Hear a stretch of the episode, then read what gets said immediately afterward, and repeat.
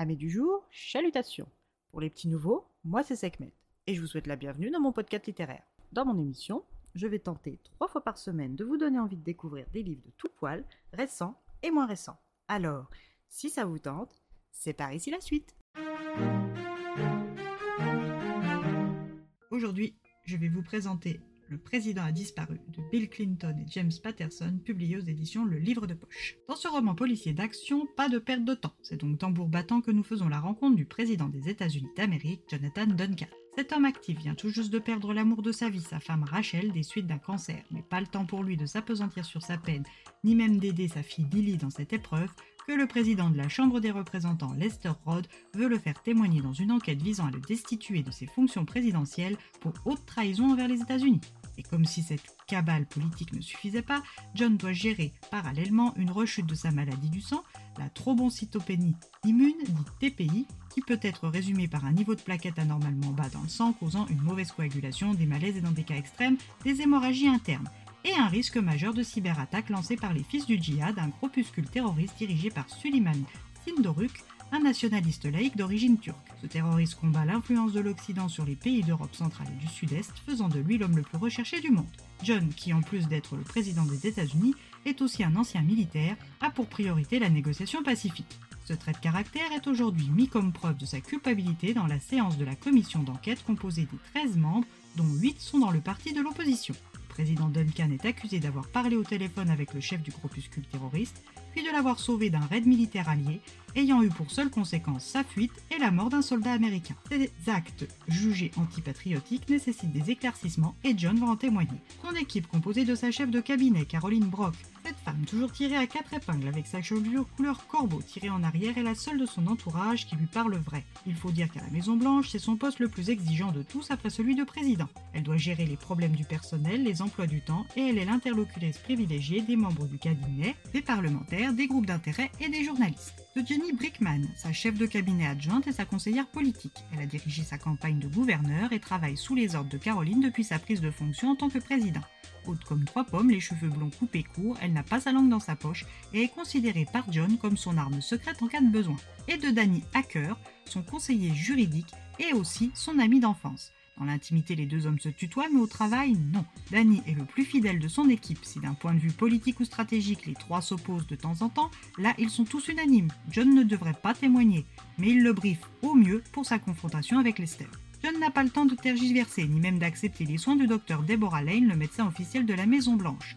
Le soir même, il doit recevoir la visite d'une femme susceptible de lui donner une piste contre la cyberattaque tant redoutée et qui lui fait faire toutes ces choses négativement jugeables. Mais avant ça, une réunion en salle de crise avec la directrice de la CIA, Erika Beatty, et un comité d'accueil à le faire pâlir. La vice-présidente, Cathy Brent, son conseiller à la sécurité nationale, Brendan Mohan, le chef de l'état-major des armées, l'amiral Rodrigo Sanchez, secrétaire de la défense, Dominique Dayton, secrétaire à la sécurité intérieure, Sam Haber, dans le but de trancher sur une attaque ciblée dans une ville appelée Al-Baïda, dans le centre du Yémen. Deux terroristes notoires se rencontrent et l'opportunité de les éliminer se présente.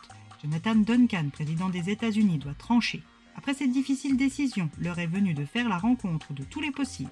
Après une entrevue rapide avec Nina, il va devoir se rendre lui-même, sans escorte, ce qui déplaît fortement à son chef de la sécurité Alex Trimble, sans gilet pare-balles, au voyant, au stade National Park.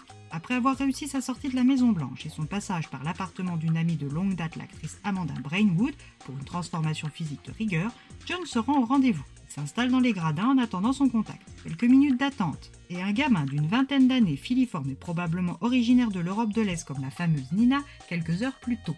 Il se fait appeler Ogi et est un petit génie de l'informatique. Premièrement engagé auprès des fils du djihad et de leur chef Suleiman, il fait dorénavant cavalier seul. président Duncan y va au bluff avec ce jeune homme en âge d'être son fils et lui assène les deux mots qui le font trembler depuis qu'il les a entendus, Dark Age. Après des explications, Oggy et John se dirigent vers la sortie du stade quand soudain, d'un coup de feu, Nina, la complice, est abattue. Oggy aussi est une cible mais John, en ancien militaire, n'a pas perdu ses réflexes et le sauve. Puis malgré ses interdictions, Alex Trimble est là et l'exfiltre lui le suspect avant de s'insérer dans la circulation dense. Qui a voulu éliminer le duo? Qui a les moyens d'engager un sniper? Sullivan craint-il Oggy au point de vouloir l'éliminer? Pourquoi John n'a-t-il pas laissé faire? Arrivera-t-il à résoudre le mystère? Arrêtera-t-il la cyberattaque qui vise son pays? Aura-t-il risqué sa vie, sa carrière et celle des États-Unis en vain? À vous de chausser vos meilleures baskets et de courir après les réponses.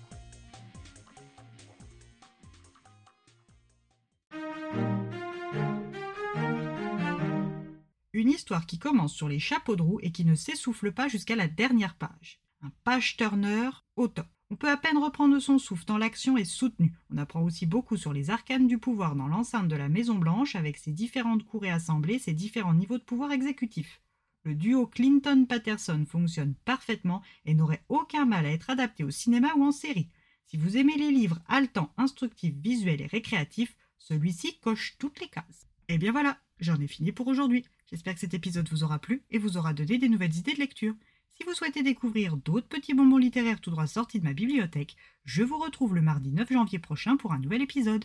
Et si d'ici là je vous manque de trop, vous connaissez le chemin sur Instagram, at les lectures de Sekhmet. Sur ce, chalut les amis et à la prochaine!